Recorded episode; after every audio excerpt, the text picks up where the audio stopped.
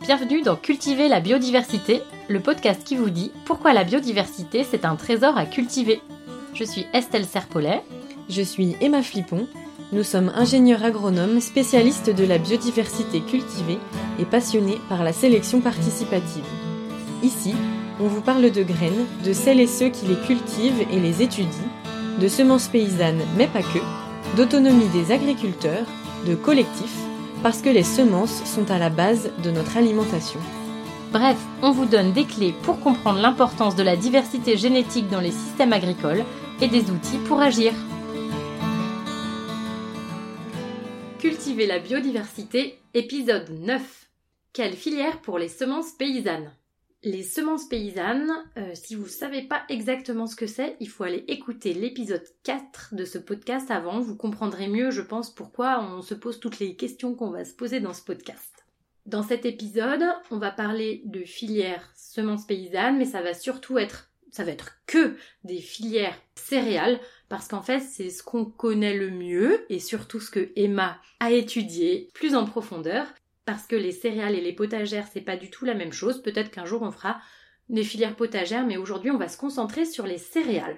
Alors, si on parle de filière semences paysannes, en fait, ce qu'on remarque, c'est que depuis les années 2000, il y a une augmentation du nombre de paysans boulangers parce qu'ils ont remis la question du pain, euh, la question des semences euh, au goût du jour de la graine jusqu'à l'assiette. Voilà, la question de quelle semence, quel pain, comment on se nourrit, euh, vraiment sur toute la, la filière de la production à la consommation. Beaucoup de paysans boulangers euh, qui ont commencé à remettre ces questions au goût du jour, et ben en fait ils ont commencé en utilisant des variétés population qu'ils transforment eux-mêmes en farine à la meule de pierre. Ils font du pain en le pétrissant à la main, euh, avec une pousse au levain, levain naturel, 100% naturel le plus souvent. Ils utilisent des fours à bois et ils font souvent de la vente directe et locale. Tout ça, c'est le contexte d'émergence du métier de paysan boulanger depuis les années 2000. Et en fait, certains sont devenus euh, assez connus euh, dans le monde des semences paysannes et ça a fait monter un petit peu en puissance cette question des semences paysannes et il y a une demande de consommateurs de plus en plus croissante pour des pains de qualité issus de, spécifiquement de ces semences. Alors ça intéresse aussi finalement des agriculteurs qui ne sont pas des transformateurs, parce que si vous avez écouté notre premier épisode et puis d'autres, vous aurez compris que les semences paysannes, elles ont des intérêts agronomiques, donc il y a des agriculteurs non boulangers que ça intéresse aussi. Euh, et puis, comme ça représente beaucoup de travail d'être paysan, meunier, boulanger, commerçant, il y a des agriculteurs qui veulent pas avoir tous ces métiers en même temps. Donc, il y a des, paysans qui veulent cultiver des semences paysannes sans être paysans boulangers. Et il va bien falloir qu'ils trouvent, trouvent des acheteurs pour euh, le grain qu'ils produisent. Et d'un autre côté, il y a aussi des boulangers qui veulent faire du pain avec des variétés paysannes, mais qui sont pas paysans, qui sont pas agriculteurs mais parce qu'ils ont cette idée de soutenir la biodiversité cultivée, d'aller vers une agriculture euh, biologique, une qualité de, pain et d'agriculture, euh, que tout ça, ça va ensemble. Donc, bah, avec des paysans qui veulent pas être boulangers et des boulangers qui veulent pas être paysans, mais toutes ces différentes personnes qui veulent travailler avec des semences paysannes, eh bien, en fait, il, faut créer des filières. Ce qu'on remarque souvent, c'est que ces filières à base de semences paysannes, elles sont très souvent courtes et ou territorialisée. Alors là, petite parenthèse, qu'est-ce que c'est qu'une filière courte? C'est quand il y a moins de deux intermédiaires entre le paysan et le consommateur. Et les filières territorialisées, elles peuvent être longues. Par contre, elles sont inscrites dans un territoire qui est plus ou moins défini. Mais souvent, le territoire, euh, c'est pas national, c'est à l'échelle plutôt euh, départementale ou régionale. Voilà. Donc, ce sujet des filières semences paysannes, c'est un sujet qui gagne en notoriété comme il y a des acteurs plus gros qui s'y intéressent, et eh ben, on va avoir euh, des filières qui vont aussi pouvoir éventuellement se développer avec des, opérateurs plus gros, des filières plus longues, avec des intermédiaires comme des coopératives ou des autres organismes de collecte, des moulins industriels et des boulangeries euh, euh, entre guillemets classiques qui veulent développer des gammes de qualité spécifiques pour leur pain. Donc voilà, ce contexte fait qu'il y a différents types de filières en fait qui se développent autour des semences paysannes et dans cet épisode, on va voir quelles sont les questions qui se posent justement aux acteurs qui veulent structurer des filières autour des blés paysans, quelles difficultés ils rencontrent, voilà, quelles exigences ils se donnent, etc. Et pour ça, nous avons une invitée euh, spéciale. en fait, c'est Emma, voilà, de d'une graine aux autres. Parce que Emma, quand elle était ma stagiaire à l'ITAB, elle a fait son mémoire de fin d'études justement sur ce sujet-là. Donc Emma, tu vas nous en parler aujourd'hui de ces filières euh, blé paysans. Alors c'est vrai que c'était en 2018, donc que ça a évolué depuis, mais euh, grosso modo, les réflexions sur la construction de ce type de filière, eh ben en fait c'est globalement toujours les mêmes depuis ton mémoire. Oui, complètement. Alors, pour la suite de cet entretien, on va souvent parler de filières céréales paysannes. C'est pas vraiment exact, vous aurez compris que c'est des filières de céréales issues de semences paysannes, mais du coup, comme c'est un peu long, on va utiliser filière euh, céréales paysannes. Alors, Emma, du coup, pour nous parler de ton travail, ben déjà, est-ce que tu peux nous raconter un petit peu euh, Qu'est-ce que tu as fait pendant ton mémoire? Et eh ben du coup pendant ce hum, stage de fin d'études, euh, je suis allée euh, un peu partout en France pour euh, rencontrer des organisations, des groupes qui étaient en train de construire des filières autour des blés paysans, qui étaient en train de construire ou qui en avaient déjà construit. Et donc le travail de recensement, c'est pas moi qui l'ai fait, c'était le réseau Semences Paysannes qui avait entendu que certaines filières existaient et qui les connaissait et qui donc euh, avait envie de savoir un petit peu plus euh, bah, quels étaient les enjeux euh, autour de ces filières-là, les questions qui se posaient, comment ils avaient fait pour monter les filières aussi. Et du coup, moi, ce que j'ai fait, c'est que je suis allée leur rendre visite pour comprendre comment ils se structuraient. Donc c'était très chouette parce que je suis allée vraiment du nord au sud de la France, rencontrer les personnes. donc parfois, j'allais euh, suivre des réunions des groupes et puis parfois je rencontrais euh, plutôt des personnes euh, individuellement qui me racontaient comment ça se passait chez eux quoi. Ok, et t'as analysé tout ça pour voir un petit peu quels étaient les, les points communs, les différences, les questions que se posaient les gens, comment ça comment ils répondaient à ces questions, etc. Voilà, l'idée c'était de faire une photo entre guillemets de la filière à un instant T et voilà de comprendre où est-ce qu'ils en étaient dans la filière, euh, euh, quels étaient les acteurs qui faisaient partie de cette filière-là, quelles questions ils se posaient, est-ce qu'ils avaient des difficultés, à qui ils vendaient. Ok, du coup pour commencer, quels sont ces acteurs que tu as rencontrés, enfin peut-être certains, et alors de manière plus peut-être générale, quels sont les types d'acteurs qu'on retrouve dans ces filières euh, céréales paysannes, au moins dans celles que tu as que tu as rencontrées Ben déjà, c'est un peu comme pour les semences paysannes, il y a une grande diversité d'acteurs qui travaillent autour de ces filières-là. Euh, Estelle, tu en as mentionné déjà quelques-uns, mais en gros, euh, la base de ces groupements-là, c'est toujours euh, évidemment des paysans et des paysannes qui cultivent des semences paysannes. Et ensuite, ben, c'est tous les acteurs de la chaîne de transformation en fait de ces céréales-là. Donc, on pense très souvent au blé donc au pain, mais en fait pour arriver au pain, eh ben on peut avoir euh, euh, des coopératives qui vont euh, collecter le blé chez les agriculteurs et qui ensuite vont se charger de le vendre à des moulins. Donc ensuite on peut avoir des moulins dans ces filières-là. Et puis ensuite on arrive au boulanger et aussi, on peut avoir des distributeurs, donc c'est-à-dire des structures qui achètent de la farine, par exemple, et qui la revendent à des consommateurs euh, comme des biocopes ou des choses comme ça. Et en fait, euh, après, il y a une grosse diversité de comment ces acteurs font collectif ensemble. Parfois, on peut avoir euh, des boulangers qui vont venir voir des agriculteurs et qui vont leur proposer d'acheter leur blé ou leur farine.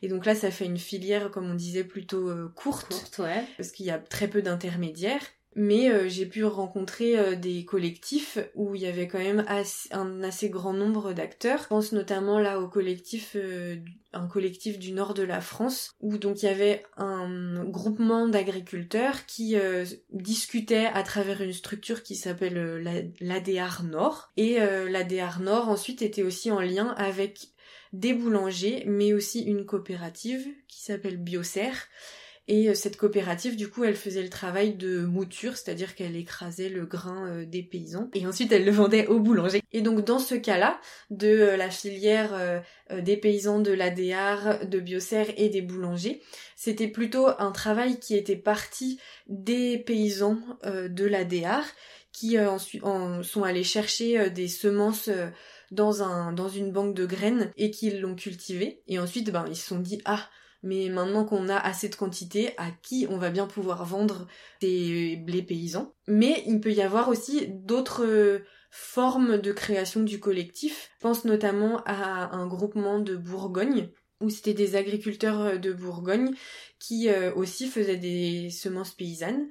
Et là, c'est un acteur industriel, plutôt industriel, qui s'appelle Selnat, qui est venu voir un des agriculteurs du groupe et qui a dit Ah, moi, ça m'intéresserait de transformer des semences paysannes. Et ensuite, ils ont décidé de faire collectif, mais c'était une demande plutôt là du transformateur plutôt que des paysans. Donc voilà, il peut y avoir euh, une grosse, grosse diversité de de la de structuration des collectifs et aussi une grosse diversité de quel type d'acteurs euh, sont présents dans ces filières en fait. Ok.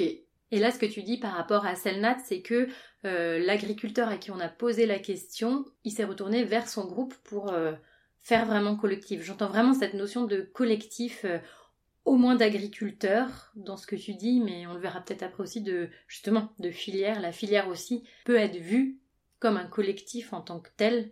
Complètement. Avec tous les acteurs qui discutent entre eux. Euh. Oui, oui, et d'ailleurs, euh, bah, si vous avez écouté l'épisode 4 du coup sur les semences paysannes, c'est vrai que c'est une valeur forte des personnes qui travaillent sur les semences paysannes. Ces semences, elles sont gérées en collectif et les prises de décision, elles sont faites en collectif. Et donc typiquement, ouais, l'agriculteur euh, vers qui Selnat s'était tourné, il a dit bah moi en fait euh, tout ce travail-là, il est sur les semences paysannes, il est issu d'un travail collectif et donc je veux pas prendre la décision moi tout seul de vendre en unilatéral mes, mes blés paysans. Je veux euh, que le collectif puisse avoir euh, son mot à dire sur euh, comment ils sont transformés, à quel prix, enfin voilà, mais on va en parler. Et avant du coup de parler de toutes ces questions, eh ben on va commencer par le début, par les variétés qui sont dans ces filières. On parle de variétés paysannes.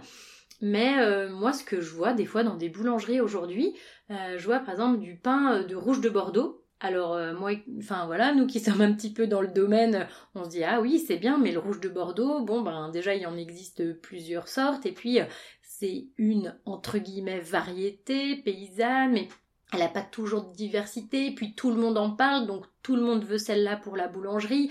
Donc est-ce que c'est encore vraiment une variété paysanne? Alors que par exemple d'autres, alors peut-être des gens qui sont peut-être plus paysans boulangers, ils utilisent souvent des mélanges, vraiment des choses très diversifiées, des populations paysannes. Alors voilà, la question c'est quelles sont les variétés euh, dans ces filières? Qu'est-ce qu'on met derrière le terme variété paysanne dans ces filières euh, céréales paysannes? Alors ça oui, effectivement, c'est une grosse question qui traverse euh, les acteurs et les paysans paysannes du réseau Semences Paysannes. C'est est-ce que on veut retrouver la variété qui était cultivée sur notre terroir à telle époque? Ou est-ce que justement on fait des mélanges parce que on veut remettre de la biodiversité dans les champs? Et donc c'est moi ce que j'ai trouvé c'est que les collectifs ils essayent de trouver un équilibre entre ces deux notions, c'est-à-dire que euh, déjà il y a des endroits en France où en fait on n'a pas retrouvé de variétés qui étaient cultivées euh, à cet endroit-là. Euh, Estelle, toi du coup tu parlais d'un groupe qui s'est constitué à Belle-Île où en fait ils veulent relocaliser la production de blé sur l'île. Et donc, euh, premier réflexe souvent, c'est d'aller chercher, ah ben, est-ce que dans les banques de graines, il y a des variétés qui euh, étaient cultivées à Belle-Île qui sont stockées? Eh ben non. on n'a pas trouvé. Voilà, parfois on ne trouve pas, donc on est obligé de fait de réutiliser d'autres populations, d'autres variétés qui viennent pas forcément du lieu. Et euh, aussi il y a des groupes qui se disent ben nous on veut en fait des variétés qui sont adapté à notre euh, terroir. On veut des populations qui nous permettent euh, d'avoir euh, une grande adaptabilité au climat, à l'année aussi, aux années différentes et aux conditions différentes selon les années. Donc ça, elles sont pas forcément locales, mais en fait, elles correspondent très bien agronomiquement. Voilà. Et puis c'est ce qu'on a expliqué, je crois, dans le premier épisode, que en fait, je crois que je donne toujours cet exemple-là, mais des paysans bretons qui avaient euh, essayer plein de variétés qui venaient de plein d'endroits différents. Et en Bretagne, ben, il y avait un blé d'Afghanistan qui fonctionnait très bien. Les semences ont toujours circulé avec les humains, donc ben, aujourd'hui, on peut toujours fonctionner comme ça. Ce qui compte, c'est ce que tu dis, l'adaptabilité euh, au terroir. Donc, et Enfin, ce que je trouve intéressant, c'est que dans ces cas-là, ça, ça introduit aussi la notion de création entre guillemets variétale ou création de nouvelles populations par les, groupes de paysans. Oui, et d'ailleurs euh, le groupe dont je parlais tout à l'heure euh, de la DR, ça a été aussi leur réflexe au début de sortir euh, d'un centre de ressources génétiques des blés qui étaient originaires de leur région du nord. Et en fait, bah déjà c'est une, c'est une région qui a subi l'industrialisation très rapidement parce qu'il y a des terres euh, très riches, euh, ça a toujours été des terres assez céréalières en fait, et du coup, ben, euh, de faire des grandes parcelles avec des grosses machines, c'était bien adapté. Mais du coup, ils ont perdu plus vite leur variété patrimoniale que à certains endroits. Ah oui. Et du coup, ils ont, ça a été un peu compliqué pour eux d'en retrouver, mais ils en ont retrouvé un peu. Mais au final, ce qu'ils ont utilisé pour leur filière, c'était des populations, donc des mélanges, et ils n'ont pas finalement mis en avant le fait que euh, c'était historiquement euh, des variétés qui étaient cultivées dans le nord et c'est pas finalement ce qui les intéressait tant que ça quoi. Mais il y a d'autres filières qui font le choix aussi puisque ça peut être un argument marketing quoi mm. de se dire ah oui on va utiliser bah, le rouge de Bordeaux ou je sais pas quelle autre variété parce qu'elle était cultivée dans le coin.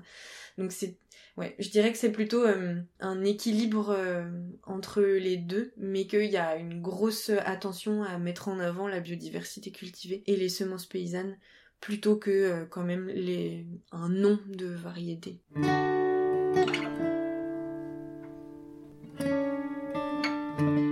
Et alors, euh, c'est bien, mais du grain de variété population ou du grain de variété moderne, quand il arrive euh, chez un transformateur, il n'y a pas énormément de différence. Enfin, en fait, on le voit bien au champ, mais en grain, c'est plus difficile, je crois. Alors, comment contrôle entre guillemets la qualité euh, des produits ou le fait que le blé, le grain qui est livré, ben c'est bien du grain issu de variétés paysannes. Alors ça, effectivement, c'est aussi une question que beaucoup de collectifs euh, se sont posés. Mais disons que c'est quand même des filières un petit peu plus longues ou un petit peu moins territorialisées parfois qui se créent. Mais euh, c'est quand même des filières où tous les acteurs sont capables de se rassembler autour de la table et de discuter entre eux. Et du coup, il y a aussi souvent une notion de confiance qui est euh, assez importante. Et ensuite, il y a aussi des filières qui font le choix euh, d'utiliser ce qu'on appelle euh, des systèmes participatifs de garantie. C'est le cas de la filière Flore des Peyras. Donc ça, c'est une filière qui est plutôt, enfin qui est basée dans le sud. de Flore des Peyras, c'est de l'Occitan. Et en plus, eux, il y a des agriculteurs qui utilisent des variétés conventionnelles et d'autres qui utilisent des variétés paysannes. Et donc, c'est euh, via euh, ce fameux système participatif de garantie qu'il y a une forme de contrôle entre pairs qui se met en place. Pour celles et ceux qui euh, ne connaissent pas, c'est le système qui est utilisé par Nature et Progrès, par exemple, pour se certifier. Donc c'est une façon de se certifier de dire qu'un produit à telle et telle qualité. Ouais, voilà, à tel... ou tel et tel euh, critère, caractéristique. C'est ça. Mais plutôt que d'utiliser une structure euh, externe qui vienne faire le contrôle, eh ben on le on se contrôle entre pairs. C'est-à-dire qu'on va se contrôler entre paysans qui font la même chose ou on va se contrôler euh, entre consommateurs et paysans qui consomment un même produit. Ok. Et contrairement à ce que disent beaucoup de personnes, je crois, des systèmes participatifs de garantie, eh ben, en général, ils sont souvent beaucoup plus exigeants que les systèmes avec contrôle extérieur, parce qu'il y a beaucoup plus de réflexion, je crois. C'est aussi dans la discussion et c'est plus global, mais voilà, j'ai l'impression souvent plus exigeant. Oui, complètement. Et donc voilà, il y a un peu une, notion de confiance, il peut y avoir un système participatif de garantie, euh, mais aussi, euh, comme je disais, souvent les groupes de paysans, ils sont accompagnés par euh, une structure ou une association, souvent, qui les suit. Et donc l'association, elle peut aussi utiliser des bases de données qui recensent ben, quelles semences ont été utilisées par tel et tel agriculteur. Et donc souvent, on sait ce que les agriculteurs ont cultivé. Et donc, on sait que ce qui part dans la filière, ça va être des semences paysannes. Quoi. Ok. Et puis de toute façon, on va y venir, mais en transfo, certains ne s'y trompent pas. Oui. Non, mais en plus. voilà, il y a des différentes caractéristiques de transformation, même si au niveau du grain, on ne le voit pas. Mais ce que j'entends, c'est que c'est beaucoup la confiance, parce que c'est un travail collectif. et qu'on n'a pas vraiment intérêt à rompre la confiance, quoi, si on veut continuer de travailler ensemble. Complètement. Mm. Et on va en parler ensuite, mais il y a aussi des chartes très souvent qui sont rédigées. Donc les personnes, euh, elles s'engagent en signant la charte bah, à n'envoyer que des grains issus de semences paysannes. Ok.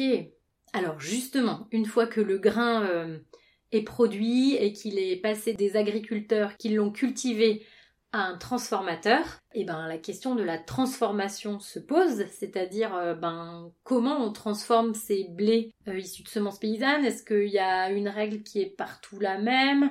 Est-ce que chacun fait comme il veut? Enfin, c'est-à-dire euh, moi je pense qu'il y a différents types de moulins, il y a différents types de fabrication du pain, comment comment ça se passe, quelles sont les questions que se posent les gens, comment ils font leur choix dans ces filières? Alors il y avait une remarque euh, qui était intéressante d'un groupe euh, que je suis allée voir il y a pas longtemps, donc que j'avais pas rencontré pendant mon stage, qui s'appelle euh, Triticum, donc ils sont en Normandie. C'était une paysanne boulangère qui disait bah oui mais si on demande aux paysans d'avoir une grande exigence au niveau de la qualité du grain qui sont envoyés dans ces filières-là, il faut aussi qu'on ait une exigence forte dans le reste de la transformation. Et donc la plupart du temps, qui est pris comme décision, c'est de hum, transformer à la meule de pierre. Au moins pour faire de la farine. Voilà, c'est de faire de la farine avec des meules de pierre et ensuite de faire du pain au levain parce que déjà le levain euh, c'est aussi ce qui est le plus adapté pour transformer euh, les blés paysans, mais aussi euh, meule de pierre et levain,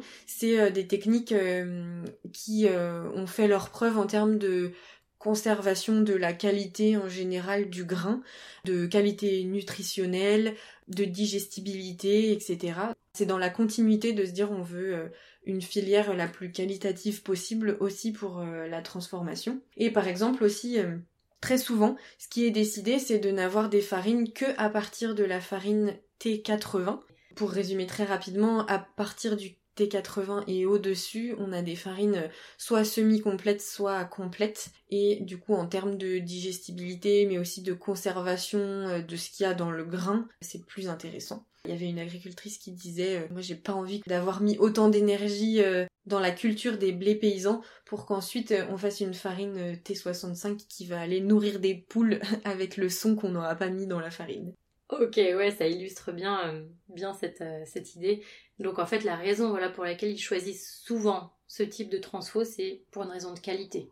Oui, complètement. Et ça, je crois que l'association Triptolem travaille pas mal là-dessus. Si vous voulez avoir des infos, euh, voilà, vous pouvez interroger euh, l'association Triptolem en Bretagne et Grand Ouest. Ils ont produit pas mal de documents là-dessus. Euh. Ensuite, on, pour la transformation, souvent on se rend compte que ben, ça représente un grand changement pour les boulangers, mais aussi parfois pour les meuniers, surtout pour les boulangers, parce que les farines qu'on va utiliser, elles vont être moins homogènes, moins régulières et donc euh, ça demande une grande adaptabilité euh, de l'artisan qui les transforme. Et le levain aussi qu'on utilise voilà il va y avoir euh, une modification du comportement du levain en fonction du temps qu'il fait en fonction des jours. Des fois on sait pas trop pourquoi mais ça va lever plus fort ou moins fort. Et donc ça ça demande un travail spécifique de la part de l'artisan. Et c'est ça aussi qui est valorisé à travers ces filières, c'est le métier en fait. Euh, finalement, ceux qui utilisent euh, ces farines-là, ils ont un savoir-faire qui ne, entre guillemets, qui ne laisse pas à la machine. Voilà. Ça valorise finalement la compétence humaine et le savoir-faire euh, artisanal, quoi. Mhm. Tout comme justement bah, les semences paysannes, elles valorisent le savoir-faire de sélection de l'agriculteur ou d'un groupe d'agriculteurs. voilà. Ça va dans la continuité. Et par exemple, euh, ça, ça demande un gros travail pour les, euh, les boulangers. Et un autre euh, acteur que j'étais allée voir pendant ce stage, c'était les moulins bourgeois. Du coup, c'est un moulin qui est quand même assez important en région parisienne, et donc ils ont une meunerie biologique un gros questionnement qu'ils avaient sur la transformation des blés paysans c'était justement la formation des boulangers. Et mhm. disait qu'en fait, euh, en tant que moulin, s'il voulait euh, transformer des blés paysans, eh ben il fallait aussi qu'ils s'engagent à euh, former les boulangers pour déjà réussir à vendre leur leur farine parce que sinon ils avaient peur de juste pas réussir à la vendre et en plus ils disaient bah oui c'est une une obligation entre guillemets qu'on a vis-à-vis de nos boulangers de présenter euh, des techniques nouvelles qui vont avec des farines nouvelles qu'on pourrait vendre. Quoi. Parce que pour eux, c'était vraiment totalement nouveau de proposer ce type de produit. Et eux, ils se sont adaptés finalement parce que c'est un moulin industriel qui est un gros moulin même à, cylindre. Et pour la meunerie biologique, il me semble, ils sont passés sur 100% euh, meule de pierre. Oui, tout à fait. Et donc oui, euh, bah ça, Lauriane euh, l'explique un petit peu dans l'épisode sur le levain. Les moulins industriels, ils ont plutôt tendance, enfin, ils utilisent en fait presque tous des cylindres et c'est très différent des meules de pierre. Donc les cylindres, en fait, pour faire court, c'est vraiment deux deux cylindres qui se font face et on fait passer le grain au milieu de ces cylindres là et on fait tourner les cylindres et euh, ça va venir éclater en fait euh, le grain de blé tandis que la meule de pierre elle euh, c'est une meule fixe et une meule tournante qui vient au-dessus et ça va plutôt venir écraser le grain que l'éclater. Ouais, donc éclater, c'est aussi rapide d'un coup sec, et écraser, c'est plutôt abraser tout doucement. Enfin, on voit un petit peu la farine qui se forme là dans ce que tu me dis. Voilà, et, et ensuite, après, comme c'est éclaté, toutes les parties, toutes les composantes du grain sont séparées. Tandis qu'avec la meule de pierre, euh, c'est pas le cas. Elles restent plutôt euh, les, elles restent plus collées les unes aux autres entre guillemets. Et euh, ensuite, les meuniers qui utilisent des cylindres, ben, ils recomposent une farine complète, par exemple, issue de, d'un moulin à cylindre. Le meunier, il va reprendre un petit peu de son, reprendre un petit peu de farine, et il va mélanger tout ça alors que sur meule de pierre, ça va pas se passer tout à fait comme ça, même si c'est tamisé ensuite. Ok. Eh ben, faudrait qu'on aille. C'est super intéressant et ça nous donne envie. Enfin, moi, ça me donne envie d'aller faire un épisode une fois sur euh, les différentes. Enfin, voilà, la transformation, la meunerie et tout pour voir toutes ces différences qui peuvent exister. Mais en tout cas, ce que tu as dit, ça, nous guide déjà pas mal. Enfin, ça nous fait comprendre une certaine idée de la qualité qu'ont ces acteurs euh, par rapport aux filières euh, céréales paysannes. Une autre question qui est toujours travaillée par ces filières, donc là on a parlé du grain, de la transformation, euh, d'accord, mais du coup à chaque étape, quand ça change d'acteur, il faut payer, on vend un produit, alors la question du prix, c'est super important je crois, à toutes les étapes de la filière. Alors comment ça se passe dans ces filières, euh, entre les acteurs et jusqu'au prix final au consommateur? Alors comme on disait, euh, ces filières-là, c'est souvent des acteurs euh, qui euh, se mettent tous et toutes autour de la table en même temps. Et au final, c'est quelque chose qui peut être assez rare dans d'autres filières, dans le sens où on imagine tous les filières entre guillemets classiques comme des choses linéaires et donc par exemple les agriculteurs vont discuter avec leur coopérative, la coopérative va discuter avec le distributeur, mais en fait l'agriculteur va euh, très rarement discuter avec le distributeur par exemple. Et donc là, une des innovations de ces filières-là, c'est que l'agriculteur va être autour de la table avec le distributeur, le boulanger et puis le meunier par exemple. Voilà. Et donc euh, il y a une notion qui peut se discuter de prix juste pour tout le monde. Et euh, ça, c'est quelque chose que j'ai retrouvé euh, vraiment dans toutes les structures euh, que j'étais allée rencontrer. Et il y avait aussi une idée à l'échelle du réseau Semences Paysannes et une réflexion sur, bah en fait, ok, on fabrique un produit de qualité, mais on n'a pas envie que ce soit un produit de niche et donc qu'il soit pas accessible pour toutes et tous. Et donc euh, il y avait en fait cette envie de rémunérer justement chaque acteur tout en ne faisant pas de bulles spéculatives, euh, tout mm. en faisant en sorte que euh, bah, il n'y ait pas de, de profiteurs entre guillemets et de personnes qui se mettent à vendre les, des produits issus de semences paysannes à un prix très très cher juste parce que c'est issu de semences paysannes. Par exemple, il y a un travail qui a été fait entre l'association Graines de Noé et donc euh, c'est le Nat, l'acteur qui était venu voir un agriculteur, pour que d'année en année, il n'y ait pas plus de 5% de variation dans le prix par an. Et donc en gros ça permettait justement qu'il n'y ait pas euh, de, grosse inflation pour euh, les consommateurs en bout de chaîne. Oui, il y avait aussi, j'ai entendu parler d'histoires de bulles spéculatives parce que, en fait, comme c'est une notion qui peut être à la mode par période, en fait, il, peut y avoir des gros acteurs qui, d'un coup, euh, veulent beaucoup de semences paysannes et donc, euh, ils vont être prêts à mettre un gros prix, ce qui fait que ça va déséquilibrer euh, d'autres filières qui existent déjà. Donc ce que tu es en train de dire, c'est que justement les acteurs au sein d'une filière contractualisent des prix sur euh, une, deux, trois années, mais où celui qui produit s'engage à vendre à un prix et l'acheteur s'engage à acheter à un prix qui va qui est, qui est fixé par avance et du coup qui ne bouge pas beaucoup. Oui, voilà, qui bouge pas énormément, ou en tout cas qui puisse toujours rémunérer l'agriculteur. Euh, il y avait aussi cette notion de euh, et si une année on a vraiment un gros coup dur hmm. et euh, qu'on a très peu de récoltes, comment on fait? Est-ce qu'on augmente énormément le prix ou pas? Et donc ça c'est aussi des décisions à prendre en interne à l'échelle de la filière, mais ce qui était toujours important c'était de se dire ok on en discute toujours de manière transparente entre nous et même on essaye d'être transparent avec le consommateur pour vraiment qu'il y ait une notion alors là pour le coup pas d'égalité mais plutôt d'équité mm. donc de dire bah voilà là peut-être pour vous consommateurs ce sera un peu plus cher mais c'était une très mauvaise année pour les agriculteurs et donc il y a eu besoin d'augmenter un petit peu et ce que tu dis, ça me fait penser à des filières beaucoup plus courtes quand des paysans, souvent des paysans boulangers, n'ont pas assez de surface pour produire toute leur production. Ils, ben, du coup, ils refont une micro-filière.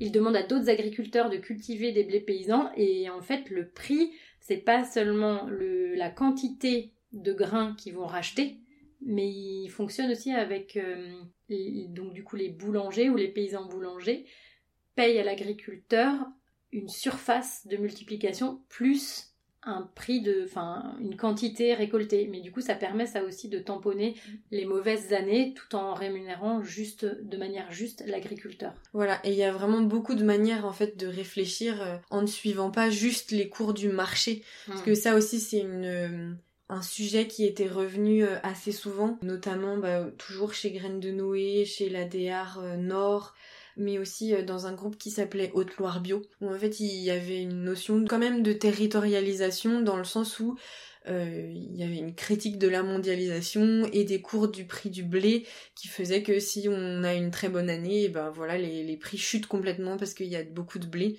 Et ça c'est des choses qui euh, peuvent mettre en, en danger certaines fermes et il y avait une volonté de s'extraire de ça. Ouais, de sécuriser du coup le travail agricole et puis même dans le reste de la filière finalement, parce que c'est mm. tout le monde qui peut trinquer. Mais on sait malheureusement que c'est souvent les agriculteurs qui trinquent le plus. Ouais, donc ok, discussion autour des prix pour sécuriser le travail euh, au moins agricole et tout le long de la filière et aussi proposer un prix juste, euh, le plus juste possible pour les producteurs et transformateurs et pas trop élevé pour qu'il soit acceptable par le consommateur. Oui. Il y avait aussi une grosse notion de communication auprès du mm. consommateur, parce que souvent les, les pains qui sont transformés, c'est aussi des pains euh, ben voilà, au levain, et du coup plutôt des gros pains, pas forcément mm. des baguettes. Et donc il y avait un gros travail de dire, bah oui, mais regardez, euh, votre pain d'un kilo, il coûte 8 euh, euros peut-être, entre 6 et 8 euros. Mais en fait, si vous réfléchissez, quand vous achetez une baguette, elle va vous coûter beaucoup moins que ça, mais elle va peser 200 grammes. Et il y avait vraiment une notion de dire, mais oui, en fait, si on multiplie le prix d'une baguette et qu'on regarde son prix au kilo, ben, il est pas si loin. Enfin, l'objectif, en tout cas, c'était de faire en sorte que le prix d'un kilo de pain issu de semences paysannes transformé au levain soit pas beaucoup plus cher que le prix au kilo d'une baguette. Non, mais c'est vrai qu'on peut voir un prix fort mais parce que d'habitude on achète en plus petite quantité. Voilà. Mais le pain au levain se conservant mieux, on va vraiment le finir. Mm. Parfois les baguettes en fait on les finit pas parce que ça sèche plus vite, donc euh, l'un dans l'autre on s'y retrouve. Il y a peut-être quand même toujours euh, des fois le fait que ce soit euh, des variétés paysannes que ce soit un peu plus cher quand même parce qu'il y a un gros travail et là on va en arriver sur la question du travail de sélection des variétés paysannes qui le paye, comment on le rémunère justement? Parce que souvent les, les variétés anciennes ou variétés euh, paysannes sont un peu plus chères, enfin les produits issus de ces variétés-là. Est-ce que ce serait pas en lien avec le travail de sélection?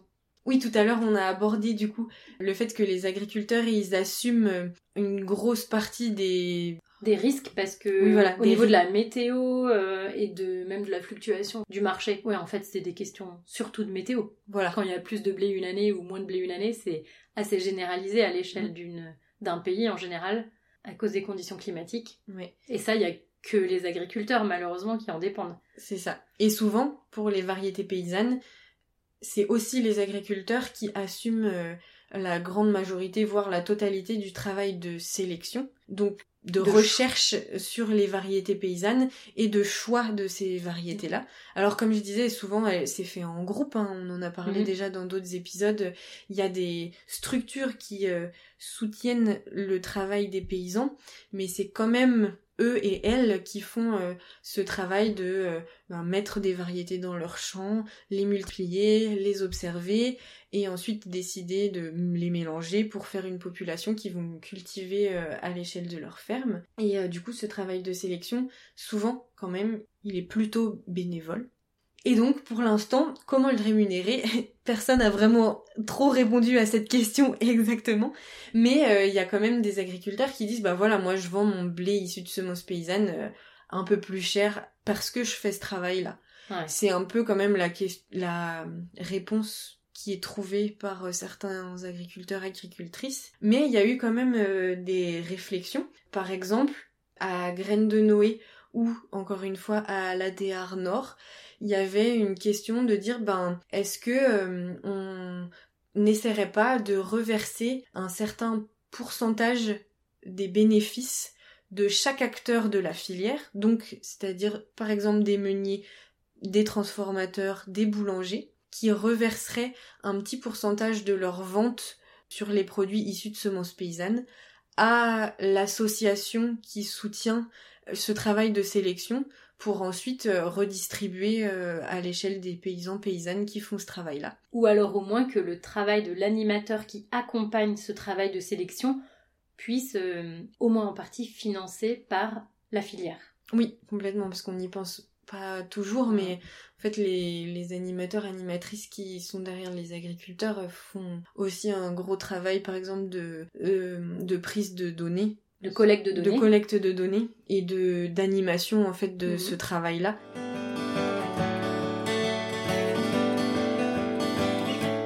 Et alors, tout ce que tu as décrit depuis la ferme jusque euh, au rayon du magasin ou à l'étal euh, chez le, les agriculteurs ou sur les marchés, et eh ben en fait ça m'a l'air de demander pas mal d'organisation et de dialogue entre les différents acteurs qui n'évoluent pas du tout dans les mêmes mondes.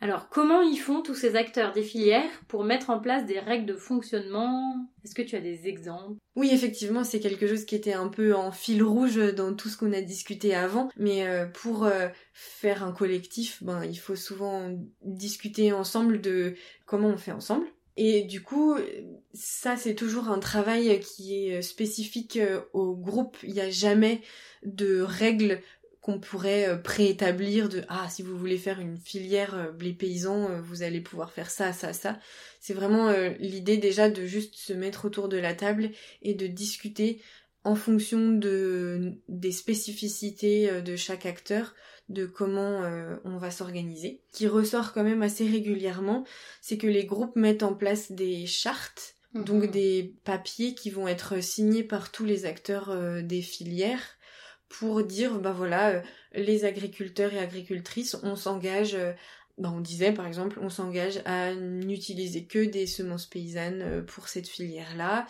on s'engage à cultiver dans des conditions d'agriculture biologique, on s'engage euh, à venir euh, aux réunions euh, au moins de la filière au moins deux fois par an, voilà. Donc c'est tout ça qui peut être mis dans la charte. Ce sont des règles collectives en fait que les acteurs se fixent ensemble en fait. Voilà.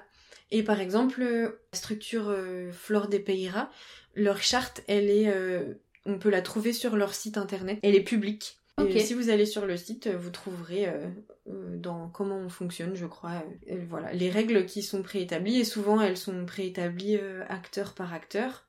Parfois, il y a aussi des questions sur comment on rentre dans cette filière-là, parce que comme Estelle l'a dit au début, les semences paysannes, c'est quelque chose qui intéresse de plus en plus, ou les variétés anciennes par exemple. Et donc, on peut, il peut y avoir aussi euh, une forme d'opportunisme euh, de certains acteurs qui se disent ah bah oui ça va être super intéressant, euh, je vais pouvoir attirer peut-être des nouveaux clients en rentrant dans ces filières là.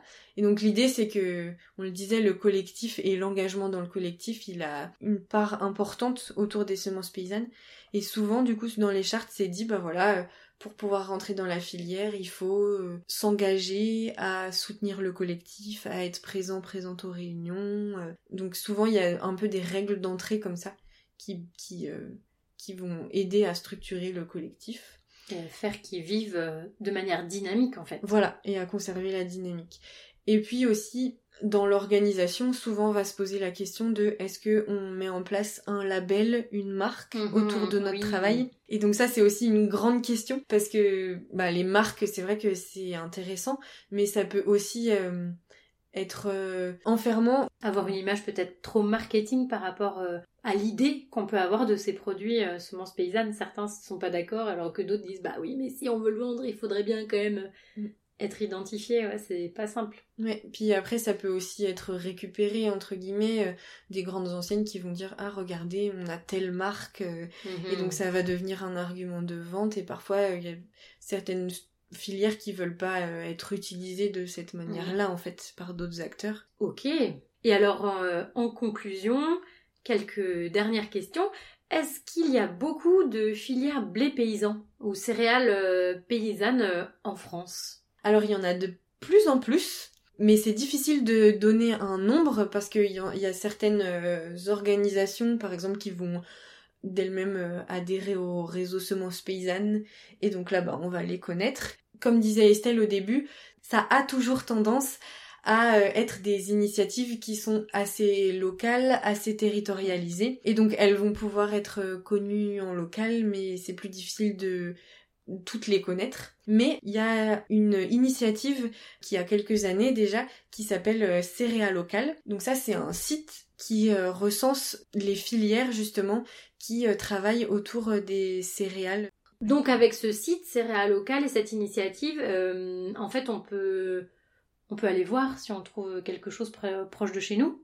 Oui, voilà. on fait comment, voilà. Euh. C'est possible, mais il y a un peu des peut-être des petits tips ou des petites techniques euh, à avoir quand même pour trouver ça.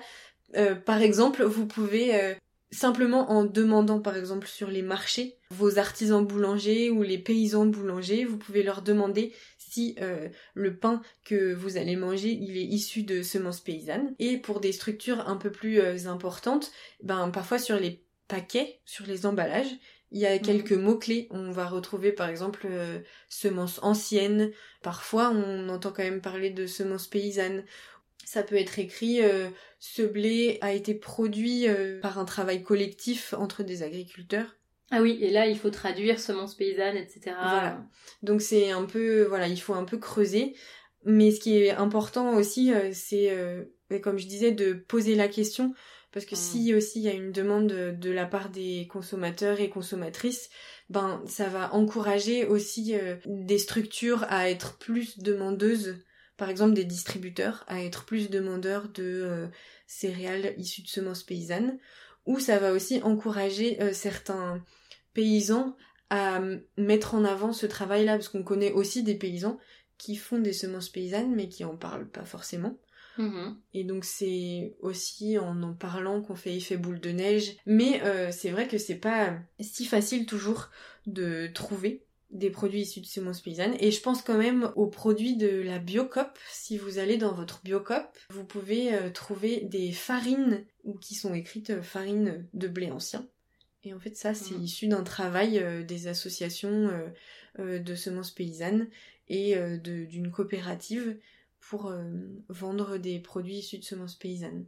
Et il y a aussi certains produits, peut-être plus locaux, de filières locales, parce que Biocop, euh, les magasins Biocop peuvent aussi s'approvisionner, et sûrement aussi d'autres magasins bio, s'approvisionnent auprès de, de, transformateurs locaux. Il y en a, euh, il y en a qui mettent en avant ces semences paysannes, mais il faut chercher, bah du coup, il faut demander dans ces magasins s'ils ont des produits comme ça, etc.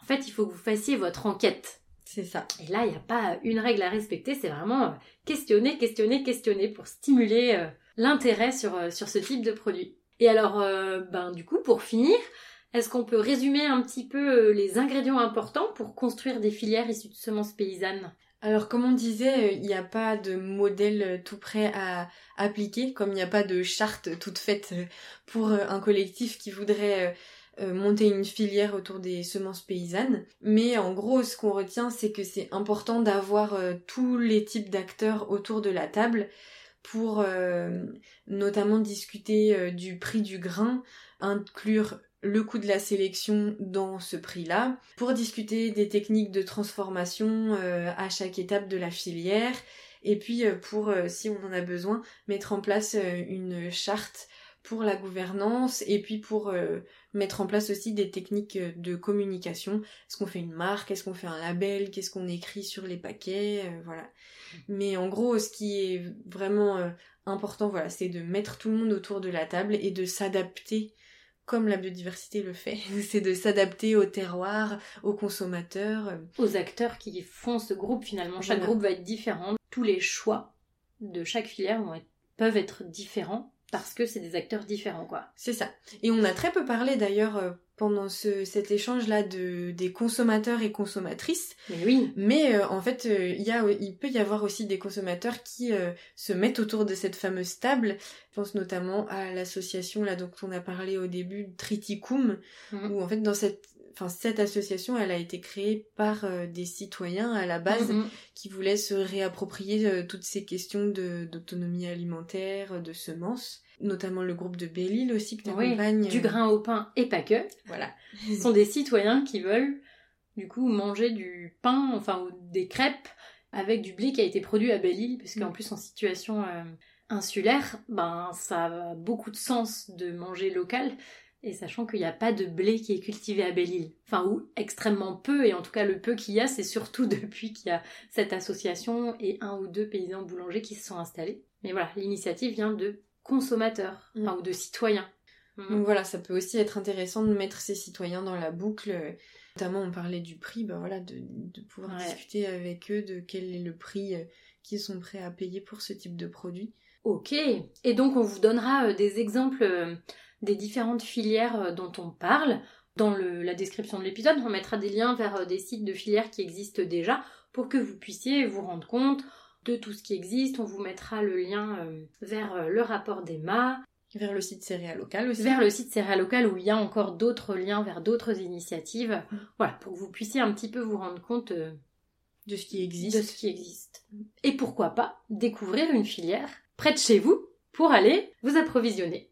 Et eh bien maintenant vous en savez plus sur ce que sont les filières céréales paysannes et aussi comment trouver ces produits issus de la biodiversité cultivée pour les mettre dans vos assiettes. Et surtout en tant que consommateur ou consommateur, pour qu'il y ait plus de biodiversité cultivée, nous on vous conseille de demander des, produits issus de population et pas forcément d'une certaine variété ou de variété ancienne, mais plutôt population paysanne. Et évidemment, si vous avez des questions ou des remarques, on sera ravis de les lire et de vous répondre. Alors écrivez-nous si vous aimez ce podcast, vous pouvez le soutenir en le faisant connaître autour de vous. On est sur Facebook et Instagram, d'une graine aux autres. C'est fini pour aujourd'hui.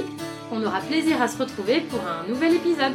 Et n'oubliez pas, pour sauver la biodiversité, mangez-la